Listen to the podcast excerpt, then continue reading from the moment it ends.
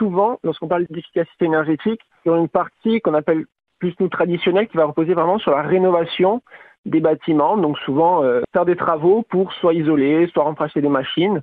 Donc vraiment une partie qu'il faut faire hein, et qu'on ne critique absolument pas, qu'on soutient même, mais qui nécessite des travaux et donc qui est cher, qui prend du temps et dont les retours sur investissement sont généralement, dans le meilleur des cas, autour d'une dizaine d'années, dans les pires des cas, autour d'une vingtaine d'années. Chez on propose une, une, approche qui est complémentaire et qui est en fait basée sur une approche qui est logicielle et qui dit, ben, pour nous, le bâti, il est ce qu'il est, on va pas le toucher, les systèmes sont ce qu'ils sont.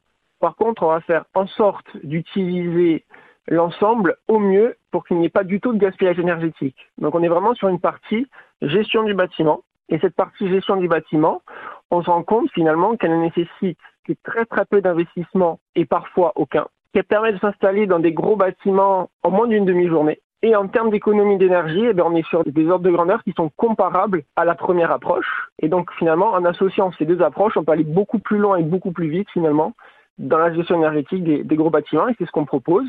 Alors on a commencé à proposer ça dans le domaine hôtelier et on continue très fort.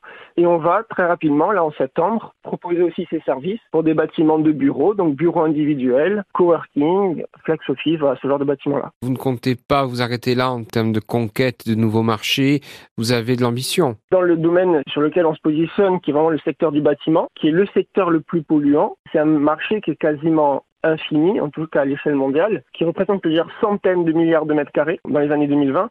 Et dans les 30 prochaines années, les projections montrent que les surfaces de bâtiments vont doubler. Et donc, si on s'attaque à la transition énergétique, c'est vraiment un des secteurs sur lequel il faut faire quelque chose. Et c'est pour cela qu'on essaye de proposer une approche logicielle et donc qui va permettre effectivement de gérer un très très grand nombre de surfaces pour générer finalement de fortes économies. Puisque si on se base que sur la première approche dont je parlais, l'approche traditionnelle sur de la rénovation, qui prend du temps, mais finalement, on est vraiment dans une course à la transition énergétique. Si on ne se repose que sur cette approche, on n'arrivera pas à temps à faire baisser suffisamment les consommations du secteur du bâtiment. Et donc c'est pour ça qu'on proposait vraiment une approche logicielle qui permettrait très rapidement bah, de gérer non pas 1000, non pas 10 000, mais des centaines de milliers de bâtiments assez facilement.